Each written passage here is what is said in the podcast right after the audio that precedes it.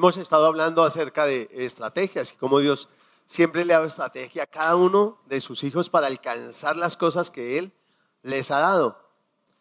Y hemos hablado que en este tiempo una estrategia que Dios ha dado a la iglesia y a su pueblo es la oración. Y hablábamos de orar por días. Un día por... Estamos orando los lunes, ¿por qué? Por la salvación de nuestra casa, de toda nuestra familia, de nuestros hermanos, de nuestros sobrinos, de nuestros hijos, nietos, bisnietos, tataranietos, así tú todavía no los tengas, pero puedes orar. Amén. Cuando Dios llamó a Abraham, le hizo promesa sobre su descendencia, una descendencia que todavía no, no tenía, que todavía no existía. Porque para Dios nosotros estamos delante de Él como un, e, siempre en un presente. Él nos tiene en su corazón desde siempre. Estamos orando los martes, ¿por qué? Por la iglesia y las finanzas de la iglesia, que es orar por las finanzas de la congregación. Estamos orando los miércoles, ¿por qué? Por, por la lluvia, y pensaba hablar de lo que vamos a orar, por qué vamos a orar por los, jueves, que es por la nación, y por qué debemos orar por la nación. Pero el Señor me guiaba que, ah, ah, pare ahí.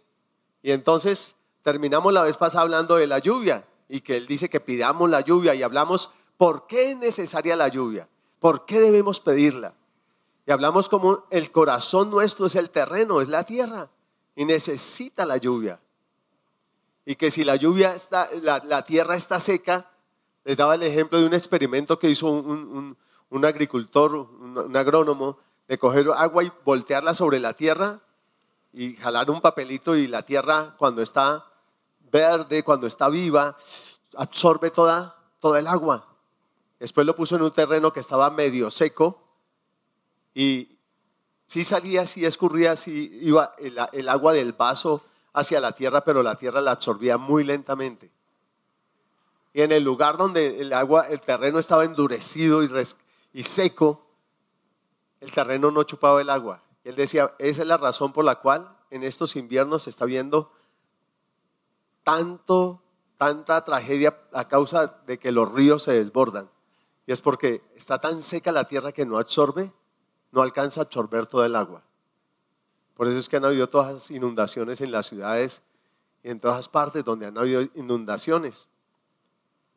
Y nosotros tenemos que tener, eh, ahí, ahí hablamos que la, palabra es la semilla que uno siembra, es la semilla que se siembra en mi corazón. Y cómo el, agua es necesaria en todo el proceso. Y hay un proceso, y entonces el Señor me llevaba a eso.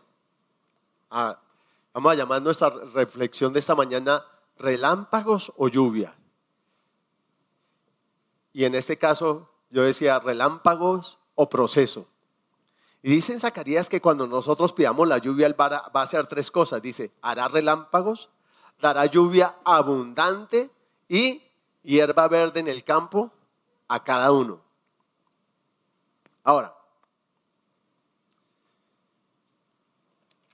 vamos a ir a Jeremías 18, Jeremías capítulo 18, y vamos a leer del versículo 2 al 6. Allí el Señor le dice a Jeremías que vaya a la casa del alfarero. Y le dice, levántate y vete a casa del alfarero y allí te haré oír mis palabras. Y descendí a casa del alfarero y aquí que él trabajaba sobre la rueda. Y la vasija de barro que él hacía se echó a perder en su mano. Y volvió y la hizo otra vasija, ¿sí? Según le pareció mejor hacerla. O sea, no volvió a hacer la misma vasija, sino que hizo una vasija mejor. Entonces vino mi palabra de Jehová diciendo, ¿no podré yo hacer de vosotros como este alfarero o casa de Israel? Dice Jehová, he aquí que como el barro en la mano del alfarero, así sois vosotros en mi mano, o casa de Israel. Ahora, esto no es solo para la casa de Israel, es para ti y para mí. Ahora, Quiero que vayamos, aunque yo sé que ese texto no va a salir ahí, pero todos sabemos cómo creó Dios al hombre, ¿cierto? El sexto día, cada día el Señor hizo algo, ¿cierto? Primer día hizo, el segundo día hizo, el tercer día hizo, el cuarto día hizo, el quinto día hizo, pero en cada uno de esos días siempre hizo muchas cosas. Pero el sexto día solo hizo una cosa. ¿Qué? Al ser humano, al hombre. Y ese día solo se dedicó, fue lo único que él creó con sus manos. Dice la palabra así en Génesis, creó Dios al hombre a su imagen, a imagen de Dios lo creó, varón y hembra, los creó.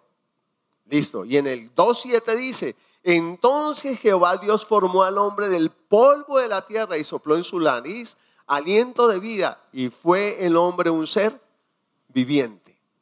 Listo. Hasta ahí todo muy bonito, ¿verdad? Ahora, dice la palabra que Él hizo cada día una cosa, pero dice también la palabra que un día para el Señor son como qué? Mil años. Así que cada mil años Dios fue creando algo. Para crear Dios al hombre, eh, usó solo únicamente mil qué? Mil añitos. No lo hizo a la carrera. Fue formándolo. Si usted se detiene a mirar cada parte de su cuerpo, es algo espectacular. Es algo tremendo. Su ojo, sus cuerdas bucales, cómo suenan, cómo hacen para producir el sonido, cómo hay diferentes rangos de voz, cada una única.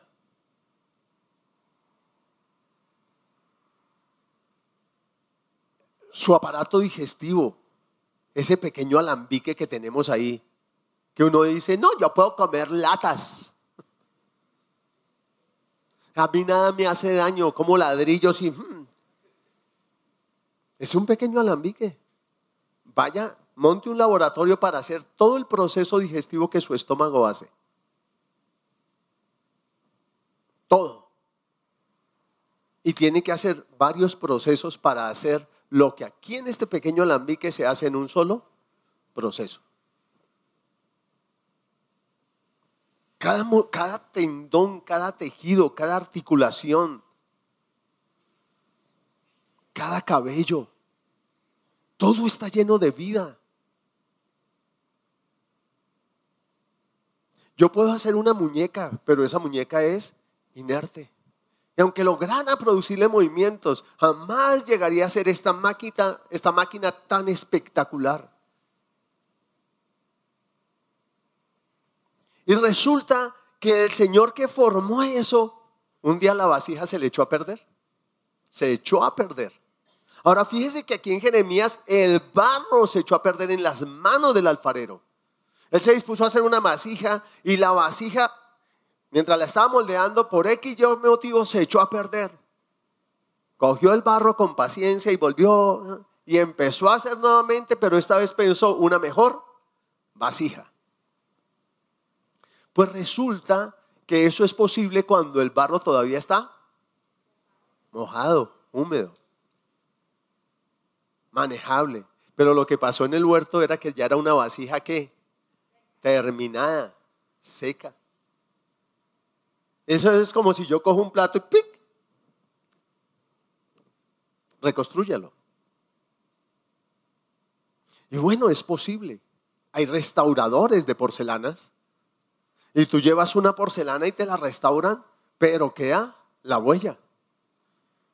Pero el propósito de Dios es volver a rehacerte. Porque hay un toque especial, es que Él lo hizo a su imagen y semejanza. Y en ese golpe que el hombre se dio, perdió esa imagen y esa semejanza. Y con todo Dios no botó el barro, no botó los tiestos, sino que se propuso recogerlos y rehacernos. Tremendo, ¿no? Y por eso la pregunta, ¿relámpagos o lluvia? Aquí cabe que nos hagamos esta pregunta. Y es, ¿qué queremos? ¿Los relámpagos y la lluvia? ¿O los relámpagos o la lluvia? ¿O los relámpagos o la lluvia y la hierba verde? ¿Qué queremos? Los relámpagos nos hablan de algo que instantáneo. Un relámpago ya, ya cayó. ¿Cierto? la lluvia y la hierba verde, en cambio, nos hablan de un proceso. Y lo vemos cuando en Isaías 32:15 nos habla de que cuando descienda la lluvia, el terreno árido se transformará en tierra fértil y la tierra fértil a su vez se transformará en grande bosque. Y déjeme decirle, eso es un proceso. En Isaías 55, 10 dice que la tierra desciende, la lluvia desciende sobre la tierra y que no vuelve vacía, sino que hace algo en la tierra. Y dice que la hace productiva. La hace productiva. Hace que esa tierra produzca. Hay un proceso. Ahora, ¿por qué debemos hacernos esa pregunta de qué queremos? Porque los relámpagos se dan en una fracción de segundos. Son lo instantáneo, lo ya, lo ahora mismo, los milagros. Son, ejemplo de eso, ¿qué sería? La multiplicación de los panes y los peces. ¿Un proceso? No. ¿Un qué? Un relámpago. Algo que manifestó la gloria y el poder y el amor y el cuidado de Dios para toda esa multitud. Sí, pero no hubo un proceso en las vidas. El relámpago cae, pero no transforma la tierra. Y puede haber una tormenta de relámpagos y solo relámpagos. ¿La tierra fue transformada? No. Es más, cuando la gente ve relámpagos se asusta. Cuando la gente vio en el monte de Dios tronar a Dios, manifestar su gloria, la gente corrió y le dijeron a Moisés, no, no, no, no, hable usted con Dios. Nosotros no. Miedo. Y no quisieron acercarse. Y Dios le dijo, listo Moisés, yo voy a hablar a través de ti. Y ahí fue donde surgió el profeta, el que oye la voz de Dios y habla al pueblo lo que Dios dice. ¿Sí? Entonces los relámpagos hablan de eso. La multitud fue alimentada. Y cuando Jesús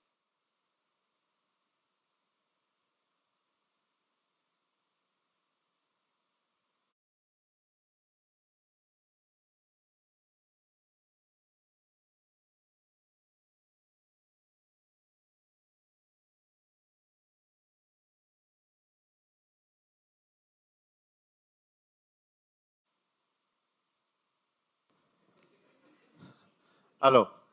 Es que quería saber para cuándo me alcanzaba esa pilita. Pero se me acabó muy rápido.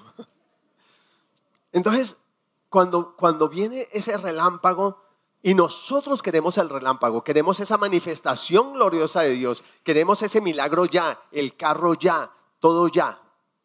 ¿Sabe? yo me ponía a hacer cuentas.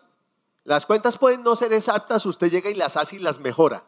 Pero un día, un día nuestro en los mil años de Dios vienen a ser el 0.001% de ese tiempo de Dios. Tremendo, ¿no? Y yo quiero que Dios llegue y por eso nosotros somos así. Señor, ya instantáneo. Señor, ya resuélveme el carro ya, la beca ya, la quesa ya, la restauración de mi hogar ya, el aumento de sueldo ya, todo ya. Pero Él está pensando en que yo sí tengo todas esas necesidades que Él quiere resolverme ya. Pero Él está pensando en reconstruir ese que se desbarató, que se estropeó. Mi carro me resuelve un problema, pero Él quiere resolver los problemas y las falencias de carácter que hay en mí y que no manifiestan su imagen y semejanza. Y Él tiene que reconstruir eso en mí. Y eso es un proceso. Y él sabe que si yo soy iracundo, lo más posible es que si me da el carro ya y no me sana de mi ira, con el carro voy a hacer un desastre. Y yo digo, es que el Señor no me ama. Le he pedido el carro. Es más, ayunamos por relámpagos. Pero cuando la palabra habla del verdadero ayuno, está hablando de ayunar por el proceso. Porque dice que el verdadero ayuno es romper las ligaduras de impiedad, dejar el dedo amenazador, compartir el pan con el que no tiene. Está hablando de cosas de mi carácter. O sea, deje de estar juzgando. Tiene que ver con mi carácter. Comparta el pan con el que no tiene. Tiene que ver con el egoísmo. ¿Sí? Con todo para mí. Fíjese que ese verdadero ayuno tiene que ver. Pero nosotros, es más, tenemos cuarto de guerra. Chévere por los que vieron la película de cuarto de guerra y adoptaron el cuarto de guerra. Porque allí se meten, Señor, dame, ta, ta, ta, ta, dame, ta, ta, ta, ta, dame, ta, ta, ta, ta. Te pedí en esta fecha, me respondiste en esta fecha. Bien, cero iba una. ¿Y el carácter qué?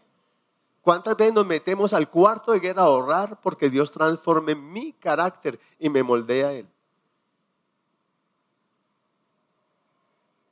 Tremendo, ¿no? Porque es, es un proceso. Quiero, quiero, quiero quiero los relámpagos. La multitud solo quería los relámpagos. Cuando el Señor les dijo, ustedes me siguen porque les di de comer, ¿qué hicieron? Se fueron. ¿Quiénes se quedaron? Los discípulos. ¿Y qué es discípulo? Es alguien que está siendo formado. Es alguien al que el maestro le está haciendo una transferencia de vida. Eso es un discípulo. Por eso ellos no se fueron. Ellos dijeron, ¿a quién iremos, Señor, si solo tú tienes palabras de vida? Hay algo más que los panes y los peces, Señor. Y estamos aquí por ese algo más. No nos vamos. Tremendo. Discipular es un proceso, formar es un proceso. Donde el maestro le transfiere todo a su discípulo todo de él a su discípulo. El, el, maestro no es el que inspira a conquistar al discípulo, no, le transfiere carácter, le transfiere todo de él a su discípulo. Y ese discípulo capta no solo el arte, sino aún la esencia del maestro. Por eso fue que a los cristianos empezaron a llamarlos cristianos, porque veían el carácter de Cristo en sus vidas. ¿Sí? Veían ese carácter de Cristo en sus vidas. No era por la falda, no era por el pantalón, no era por el hábito ni por la sotana, no era por el libro debajo del brazo, era porque en ese entonces ni siquiera el libro existía. Era por su carácter, su vida. Fíjese que a Pedro, le dijeron, ay, es que usted se viste como él. No, le dijeron que habla como él. Habla como él. Tu hablar te delata. ¿Es así o no es así? Cuando una persona se va para España empieza a hablar con acento español al cabo al paso del tiempo. ¿Y uno qué dice? Andaba con italianos. ¿No? Hablaba con españoles porque su hablar lo delata dónde ha estado, con, entre quiénes ha estado. ¿Es así o no es así? Porque la vida de uno empieza a ser moldeada a esas personas que me están rodeando. ¿A quién quieres ser moldeado tú? Porque Dios quiere que tú seas su discípulo. Jesús tuvo muchos seguidores, pero no todos eran discípulos. Y la idea es que tú y yo lleguemos a ser qué? Discípulos de Él. Que su carácter sea forjado en nosotros. De hecho, el amor de Dios ha sido derramado en nuestros corazones. Pero él, el amor de Dios en mí, Dios que es amor en mí, no va a pelear con mi egoísmo, ni va a pelear con mi ira, ni va a pelear con mi grosería, ni va a pelear con nada de eso. Él va a decir, si quieres, muere a eso. Ríndete. Porque a diferencia del barro en la rueda, yo soy un barro que sí me muevo. Yo soy un barro que digo, ay, hoy no quiero estar ahí. Y me voy. Y por allá al mes vuelvo, bueno, Señor, listo, continúe. El Señor dice, bueno, tocará volver a empezar porque por allá cogió muchas impurezas que si no las quito van a echar a perder la obra.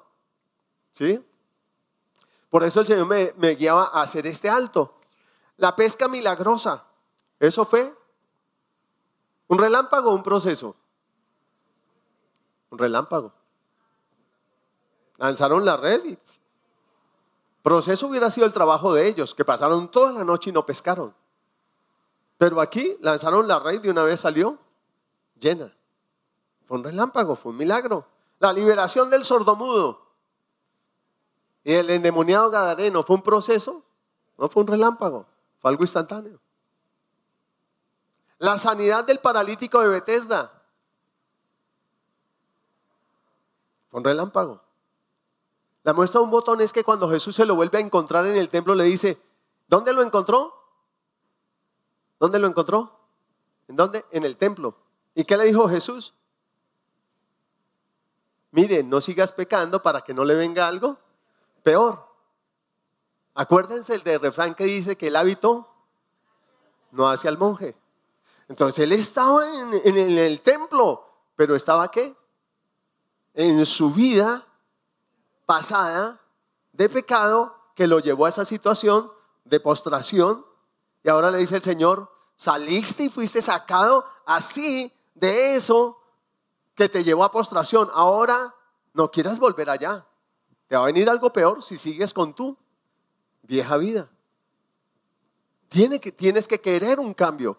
Ya tienes el relámpago. El relámpago me, me saca a mí de una circunstancia, pero Dios desea meterme en un proceso. En un proceso de restauración, de restitución, de cambio, en el que empiece a moldear en mí su carácter, para que las personas a mi alrededor también quieran ser como Él.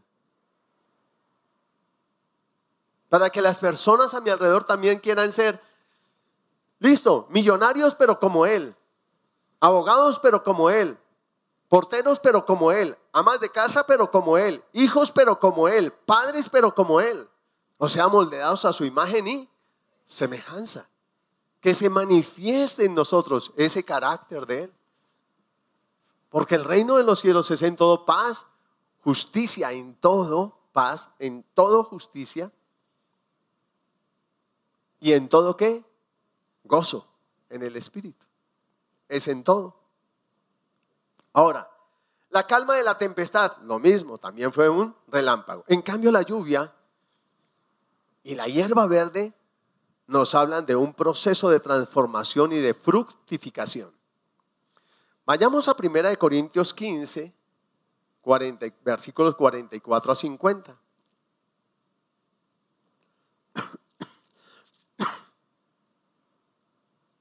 Allí está hablando de la resurrección de los muertos y todo, no les voy a leer todo el capítulo, pero todo esto habla de un proceso de transformación. Y habla de que todos en Adán murieron, capítulo 15, versículo 44 en adelante. ¿sí? Y allí dice que que todos en Adán, murieron y todos ahora en Cristo viven, etcétera, etcétera. Pero miren lo que dice aquí. Y aquí está hablando de un proceso de transformación. Dice, se siembra cuerpo animal, se resucita cuerpo espiritual. Hay cuerpo animal y hay cuerpo espiritual. Así también está escrito. Fue hecho el primer Adán, alma que viviente. Y eso es lo que leímos en Génesis 2, 7, o lo que le leí. Y dice, y el postrer Adán espíritu vivificante. ¿Sí? Más lo espiritual no es primero, sino lo animal, luego lo espiritual. El primer hombre es de la tierra, terrenal. El segundo hombre, que es el Señor, es del cielo. Pero note lo que dice aquí. ¿Cuál el terrenal? Tal es también quién? Los terrenales, o sea, nosotros. ¿Sí? ¿Y cuál el celestial? Tales también los celestiales. ¿Y quiénes son esos? Los que hemos creído en Cristo y le hemos recibido como Salvador. Y hemos nacido de nuevo. Y somos nuevas criaturas. Pero estamos en un proceso de transformación, aunque ya somos nuevas criaturas. Y así como hemos traído la imagen del terrenal, traeremos también la imagen de qué? Del celestial. Si yo tengo en mí lujuria, lascivia, griterías, pleitos, contiendas, disensiones, amargura, resentimientos, celos, murmuración, chisme, el juzgar a los demás. ¿Lo traigo de dónde? ¿Del celestial o del terrenal? ¿Del primer Adán o del segundo Adán? Ah, bueno, entonces nosotros, por eso la palabra dice, después de que Adán y Eva pecaron, dice que le nacieron hijos e hijas a su imagen y semejanza. Vendidos al pecado, esclavos del pecado, y hacíamos cosas erradas hasta que nos encontramos con Cristo y nos mostró que hay otra manera diferente de vivir, pero que necesita un proceso de transformación. Y el proceso empieza por nacer de nuevo. Y una vez que yo nazco de nuevo y, y, la naturaleza de Cristo viene a mi vida, la simiente de Cristo ahora está en mí, entonces en ese nuevo nacimiento yo empiezo a manifestar otras cosas diferentes.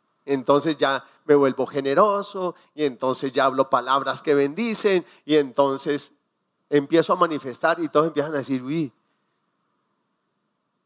o se volvió aburrido, un lambeladrillo, zanahorio que fue a ese lugar y le lavaron el cerebro, porque ya no se gasta la plata en cerveza, ni en vicios, ni nada. Y aunque ya no parrandea, ahora vive sonriente como un ponqué, así. Pero para ellos se volvió aburrido. Pero de todas maneras dicen, oiga, ese, algo le pasó.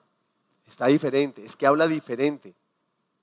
Ahora le devuelven de más y, se pone a devolver. Mire, señor, usted me, yo le di un, billete de 20 mil y me dio vueltas de uno de 50. Disculpe, tome. Ay, Señor, muchas gracias. Y los otros, eh, entonces ya pelotardó, ¿qué pasó? No, no, no. Es que ahora es que, es que es diferente. Manifiesta a quién? Al celestial. Si se queda con las vueltas, manifiesta a quién? Al terrenal. Y mi vida tiene que tener un antes de Cristo y un después de Cristo. Amén. Pero yo eh, tengo que entrar en ese proceso porque hay una lucha. Aquí están las vueltas del de 50 y algo me dice Dios te bendijo. Y algo te dice no te bendijo, sácalo y devuélvelo. Y uno dice que no, que sí, que no, que sí, que no. Y ahí es donde yo tengo que decidir hacer morir lo, lo terrenal. Porque no quiero manifestar al terrenal. Quiero manifestar al espiritual, al celestial. Y entonces cojo y devuelvo la plata. Amén. Y ahí empiezan mis hijos a ver, mi cónyuge a ver, mis vecinos a ver que estoy en un proceso.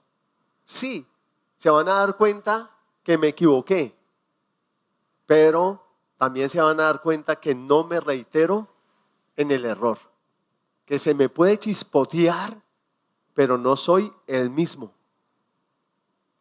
¿Sí me hago entender? Porque ya no soy el mismo. Y entonces continúa diciendo, pero esto digo, hermanos, que la carne y la sangre no pueden heredar el reino de Dios, ni la corrupción hereda la incorrupción.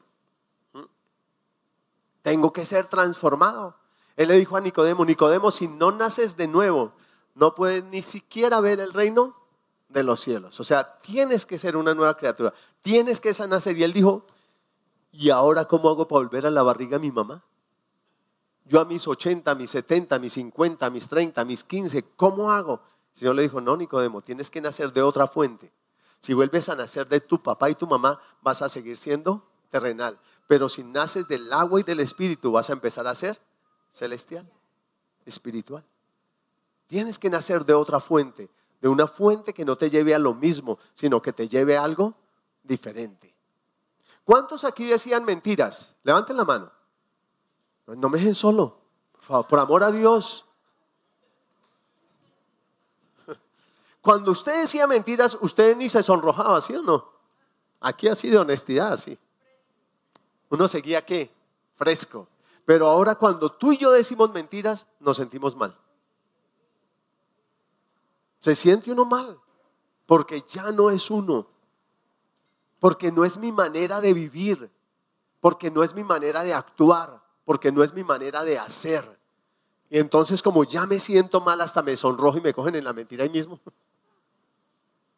Porque ya saben que yo no no, no, no puedo decir mentiras, no soy capaz de decir mentiras, me cogen.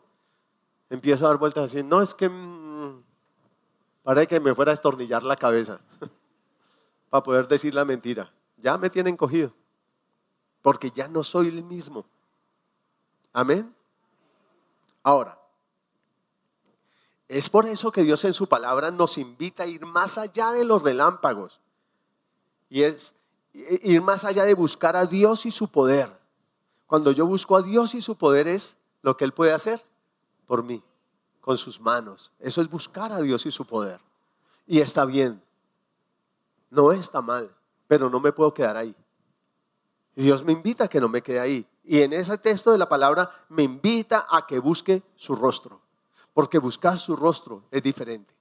Cuando yo busco a Dios y su poder es por aquello que puede hacer. Cuando yo busco su rostro, lo estoy buscando a Él por Él. Y hay dos cosas diferentes. Son dos cosas diferentes. Fíjense los leprosos. Los leprosos se acercaron a Jesús. Y, le dijeron, Señor, sánanos. Y Él los sanó. Y mientras iba fueron sanados. Fue un relámpago. Pero después se volvió uno y le dijo, Señor, gracias. Y buscó su rostro. Se acercaron diez a buscar su poder, pero solo uno regresó a buscar su rostro. Tanto Jesús dijo, oye, ¿no fueron sanados diez? ¿De dónde están los otros? Es que no querían más. Y a veces nosotros no queremos más de Él. Y muchas veces nos vamos de Él porque ya tuvimos lo que queríamos y otras veces nos vamos de Él porque Él no se apresuró a hacer lo que nosotros queríamos. Tremendo, ¿no? Vayamos a Primera de Crónicas 16:11. Primera de Crónicas 16:11. Dice, buscad a Jehová y su poder. Buscad su rostro continuamente. Buscad a Dios y su poder. Buscad a Jehová continuamente. ¿Sí? Buscad su rostro continuamente. Buscad su rostro qué? Continuamente. Cuando yo busco a Dios y su poder, lo estoy buscando por ese momento. No lo voy a buscar continuamente. Cuando ya tengo lo que quiero, ya no regreso. Por eso los diez leprosos, no, los nueve leprosos no volvieron. Pero cuando yo empiezo a buscarlo a Él, a Él por Él, yo lo tengo que buscar continuamente. ¿Sí? Este mismo texto lo encontramos en el Salmo 104, versículo 5.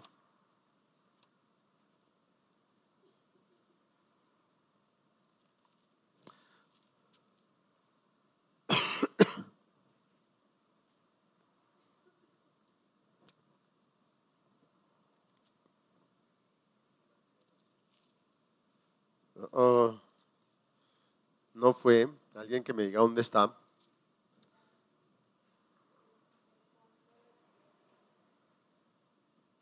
Bueno, en el otro dice lo mismo. No recuerdo ahorita cuál es el, salmo. Se me fue. Dice, buscad a Dios y su poder. Y allí dice, buscad siempre su rostro. Solo cambian una palabra los dos textos. Buscad a Dios y su poder. Buscad continuamente su rostro, buscad su rostro continuamente. Y el otro dice, buscad siempre su rostro. Ahora, 105.4, ah, fue ahí. Ah, sí, cambié, los, cambié, cambié, cambié el, orden. 105.4, buscad a Jehová y su poder, buscad siempre su rostro. Fíjense que solo cambia una palabra. En el uno dice continuamente y en el otro siempre. ¿Y por qué esa diferencia? Aunque siempre parece que hablara de continuidad, también puede significar esto, siempre que me acuerdo, siempre que puedo, siempre que tenga tiempo. ¿Cuántos dejan de orar porque dicen que no tienen tiempo? O de leer la palabra porque dicen que no tienen tiempo. A mí me ha pasado. Pero la idea es que no nos pase, porque yo tengo una necesidad de Él continua continua. Que aunque no tenga tiempo, yo tengo que buscarlo. Aunque esté muy cansado, yo tengo que buscarlo. Aunque no me acuerde, tengo que acordarme porque es que Él me es vital. Él es la lluvia que desciende sobre la tierra y la hace producir y la transforma. Es Él. Así que no me puedo dar el lujo de buscarlo siempre que puedo, siempre que me acuerdo, siempre que tengo tiempo, siempre que no hay una visita, siempre que no estoy ocupado, siempre que no estoy cansado, porque siempre el enemigo me va a poner un estorbo para que yo no lo busque de una manera continua y constante. Porque si usted riega una matica y la deja de regar, la matica se empieza a qué? A marchitar, se empieza a decaer. ¿Es así o no es así? Y usted vuelve y le echa agua y la matica vuelve. Y vuelve usted, le deja echar agua y la, mamita, la matica vuelve. ¿Cuándo va a fructificar esa mata? Nunca. Porque hoy chila riego, mañana no la riego, hoy chila riego, mañana no la riego. Y llega un momento en que nunca más la vuelvo a regar. Y cuando vuelvo a quererla regar, ya no hay nada que hacer esa flor, como dice la canción, ya no retaña. Ya no va a dar nada. Usted la dejó de regar, usted la descuidó. ¿Cuántos de ustedes han dejado de orar o de leer la palabra y van a orar y sienten que no hay, ¿cómo dicen? No hay feeling. No hay feeling. O sea, algo está pasando con la relación, se enfrió. Y me cuesta entrar. Porque, ¿sabe por qué me cuesta entrar? Porque la tierra se ha ido secando y le cuesta beber el agua. Es por eso. Y entonces me arrodillo a orar y como a los cinco minutos veo que nada pasa, a los diez, diez minutos y nada, me paro. ¿Y me paro como? Aburrido. Siento que Dios no me escuchó. No, no fue que Dios no me escuchó, es que mi terreno no bebió el agua, que es diferente. Es donde usted tiene que persistir y decir, Señor, yo he descuidado el agua de mi terreno. Y este terreno se ha ido endureciendo. Sí, vengo cada ocho días a, la congregación, pero ¿y? ¿Y? Entre semana, ¿dónde está la lluvia sobre su vida? ¿La está procurando? Sí, escucho muchos programas, muchas predicaciones por televisión, pero ¿de verdad usted está buscando su rostro? ¿O está buscando una palabra donde le digan que Dios le va a hacer esto y esto y esto otro y usted feliz? ese sí es acertado, como si estuviera consultando a un adivino. ¿Qué queremos de él? ¿Qué queremos? Si queremos el proceso, porque esto me habla del proceso. ¿Y por qué? Dios me insiste en que busque su rostro de una manera continua. Porque tú y yo tenemos un llamado a alcanzar su medida y su estatura. Fíjese, no le voy a hablar ni un llamado a ser profetas, ni apóstoles, ni evangelistas, ni maestros, ni pastores. Ay, no, pastor, no. Voy a decir que tenemos un llamado a alcanzar su medida y su estatura. Porque a veces buscamos a Dios para que Él me use. Dios usó a Judas. Él sanó enfermos y echó fuera demonios. Pero Él no alcanzó la medida y la estatura de Cristo. A veces buscamos a Dios para que nos haga relámpagos y lo buscamos para que Dios haga relámpagos a través de nosotros. Pero ¿qué hay de ti? ¿Qué hay de mí? ¿Somos como Él? ¿Estamos alcanzando su medida y su estatura?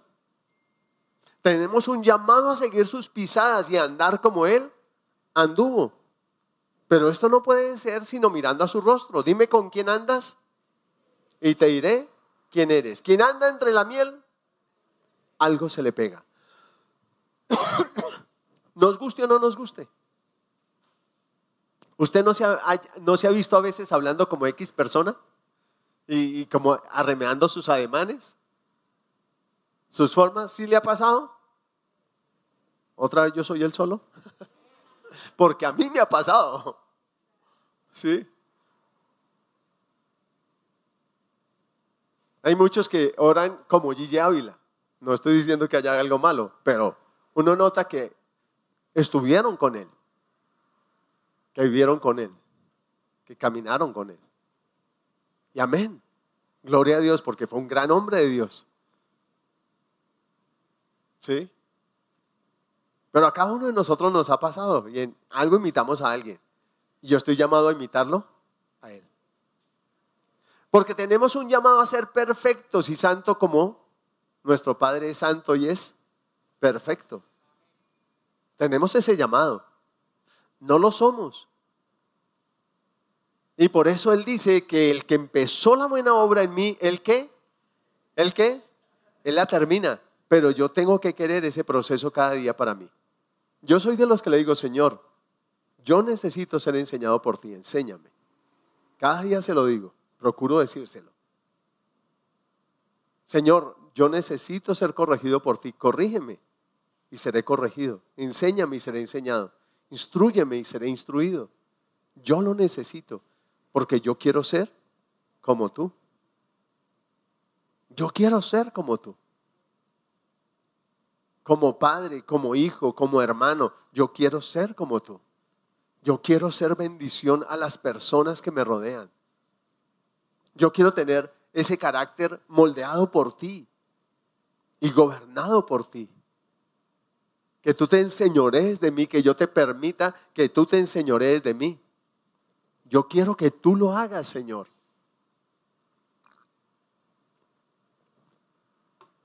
Yo quiero que tú hagas eso para mí. Yo quiero que me, vivifiques conforme a tu palabra, conforme a tus justos juicios. Y yo se lo pido, porque Él es mi medida y mi estatura. Es el llamado que yo tengo. Cuando uno crece sin papá, yo sé que aquí muchos han crecido sin papá, pero pues yo hablo por mí, ¿sí? Uno miraba. Y entonces yo miraba a un señor así, velludo, ¿sí? Yo, yo quiero ser como él.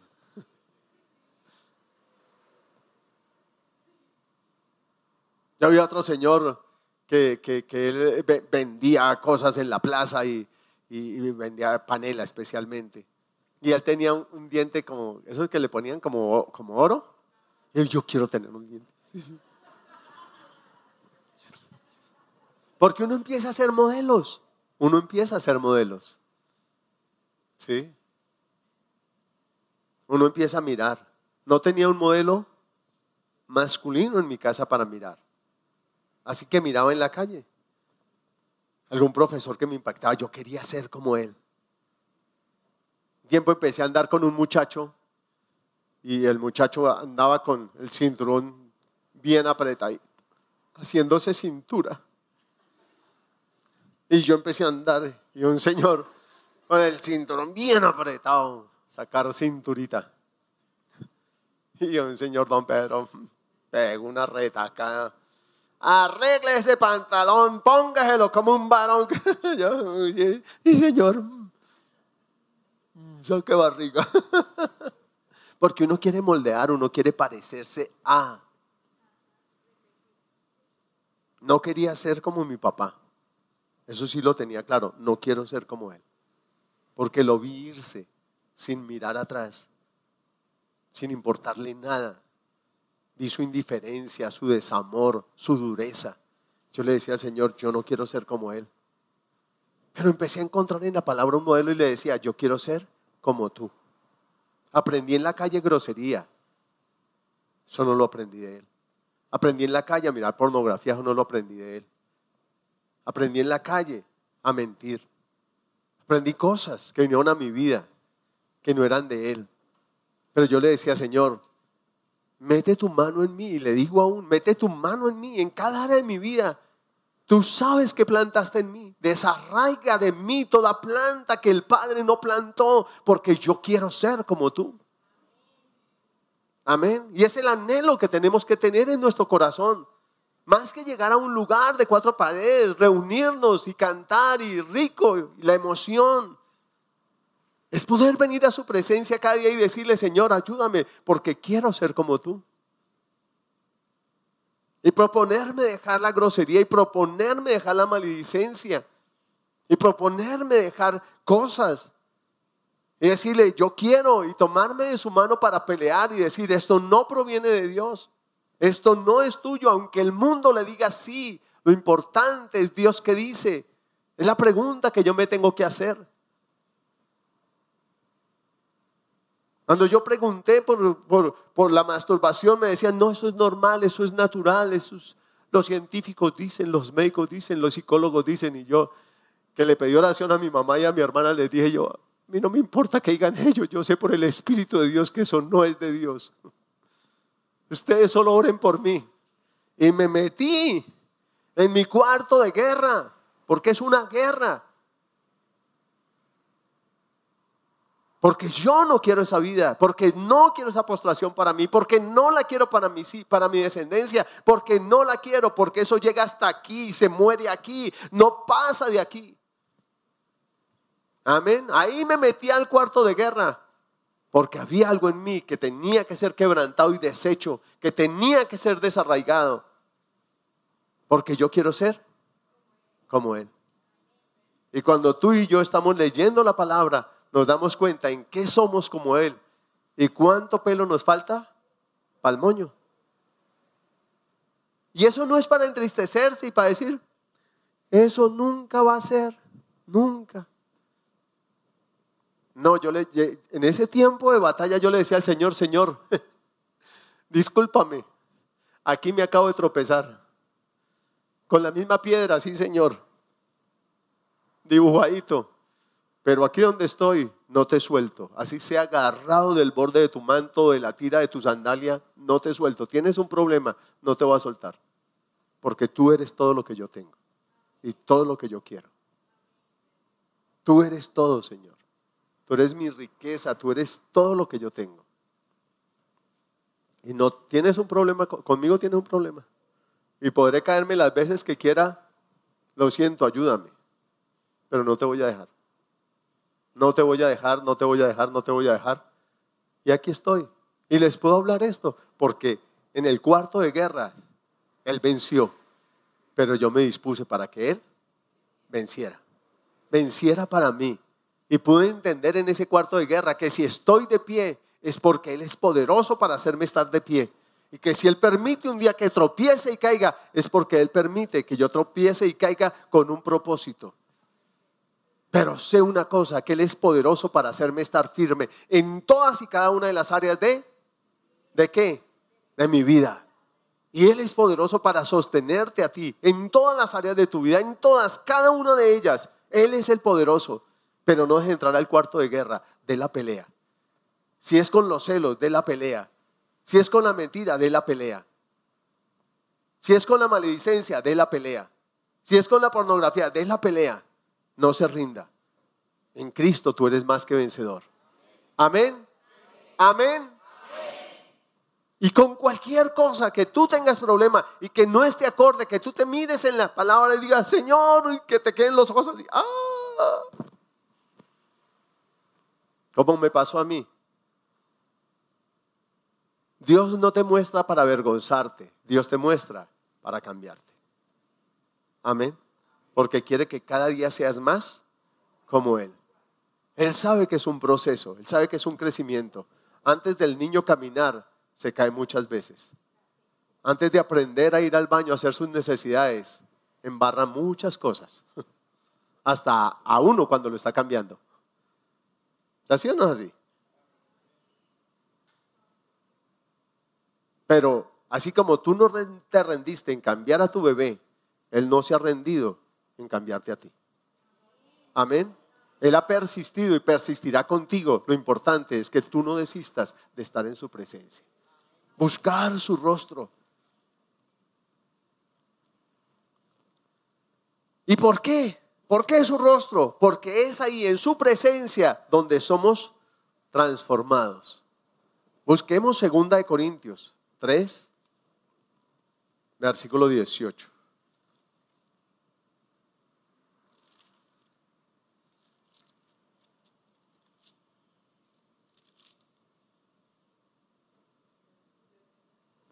Segunda de Corintios, capítulo 3, versículo 18. Vamos a leerla primero en la, en la, en la, en la Reina Valera.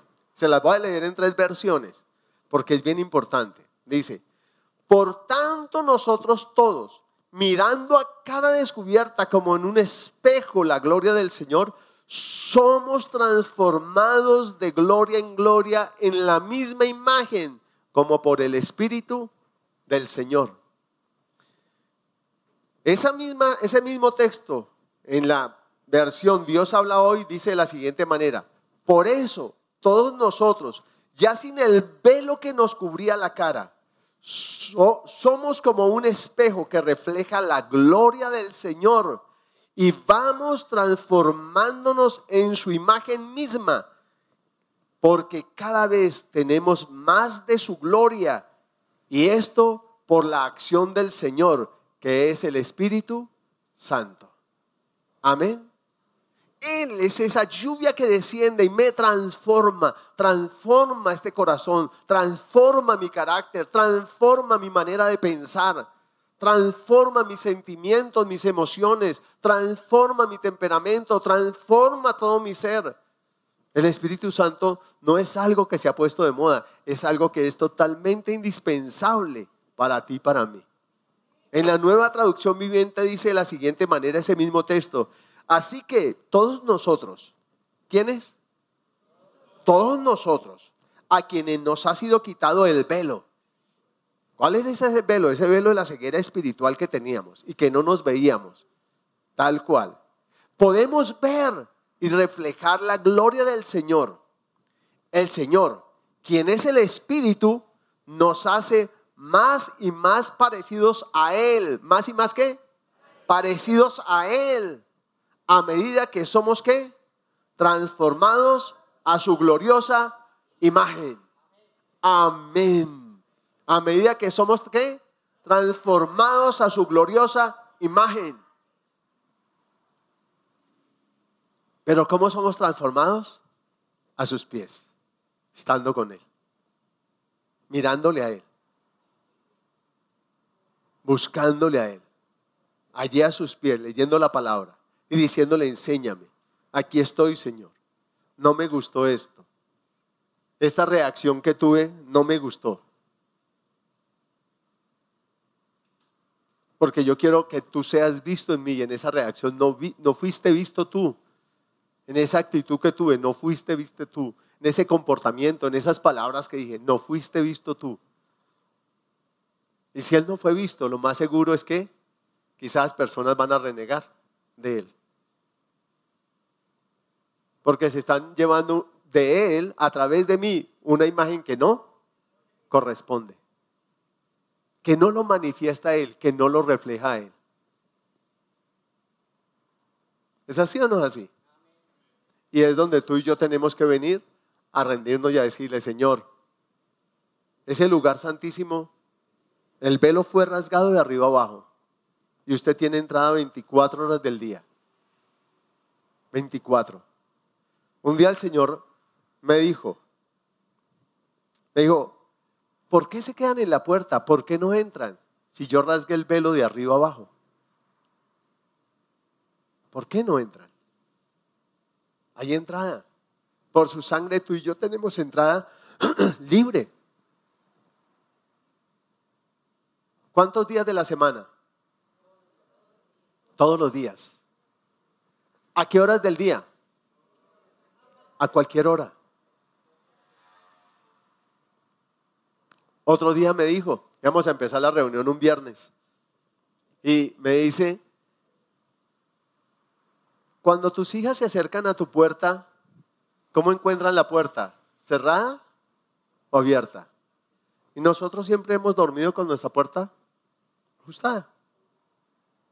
Total que las niñas podían entrar a cualquier momento a nuestro cuarto. Decía, así yo tengo la puerta. Sí, pero ustedes dan 20 vueltas antes de entrar a mi presencia. Cuando yo estoy aquí para ministrarles, ya, desde antes que empiece la reunión, yo estoy ahí. Soy su papá. Y mi puerta siempre está abierta. Y yo decía, pues si no, Señor, Y ese día no empezamos cantando, empezamos ministrando. El Señor está aquí. Reciba de lo que Él le está dando. Reciba. En el nombre de Jesús reciba. Él está aquí ministrándole. Y nosotros tenemos que acercarnos a Él en esa conciencia. Él está aquí. Allí en su cuarto secreto, Él está ahí. Tenga un lugar de intimidad con Él. Saque tiempo para estar allí. Dígale, Señor, aquí estoy, llueve sobre mí. Necesito esa lluvia, llueve sobre mí. Llueve, Señor, sobre mí. Necesito ser transformado cada día, vivificado cada día.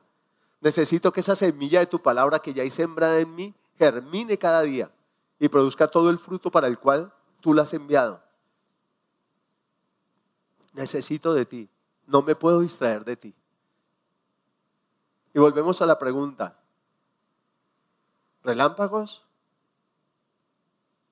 ¿O lluvia y hierba verde? ¿O las tres cosas? ¿Qué quiere? Porque Dios siempre quiere darle las tres, porque Él dice que dará las tres. Él quiere darte relámpagos, cosas de ya, porque sabe que tú las necesitas. Y Él te las quiere dar. Pero anhela que tú y yo anhelemos el proceso, la lluvia. No quedarnos ahí. Yo quiero la lluvia, yo quiero ser transformado. Yo quiero ser más como tú, Señor. Yo quiero avanzar en ese conocerte y darte a conocer. Aquí estoy porque ese es el Dios que tú tienes. Cuando Él dice allí en Zacarías, pidan la lluvia y yo haré relámpagos. Y luego dice, y daré lluvia y hierba verde en el campo a cada uno. Los relámpagos siempre anteceden a la lluvia. Aunque muchas veces hay relámpagos y no hay lluvia. Pero no sé qué con los relámpagos. Quiera la lluvia. Todos los días Él quiere llover sobre ti todos los días. Quiere hacer un milagro para ti. De hecho, todos los días hay un milagro de Dios para ti. Hoy es un milagro. Tú y yo amanecimos, llegamos a este lugar y por su gracia regresaremos allá, a casa. Nos acostaremos y nos volveremos a levantar. Todo eso es un milagro. Pero Dios quiere hacer relámpagos específicos por cosas de su vida. Los ha hecho para mí, los ha hecho para esta congregación los ha hecho para cada uno de nosotros. Pero no quiere que nos quedemos ahí, porque tú y yo tenemos un llamado. ¿Cuál es? ¿Cuál es el llamado que tenemos? ¿Cómo? Ser cada día más como Él. Manifestarlo, darlo a conocer en nuestra, en nuestra vida. Que no haya contradicciones en mí. Que yo no diga, porque lo más tenaz es cuando encuentran contradicciones en uno, que lo que uno predica no es lo que uno aplica. La idea es que seamos dos caras de una misma moneda. Tal cual hablamos, tal cual hacemos y actuamos. Amén. Você...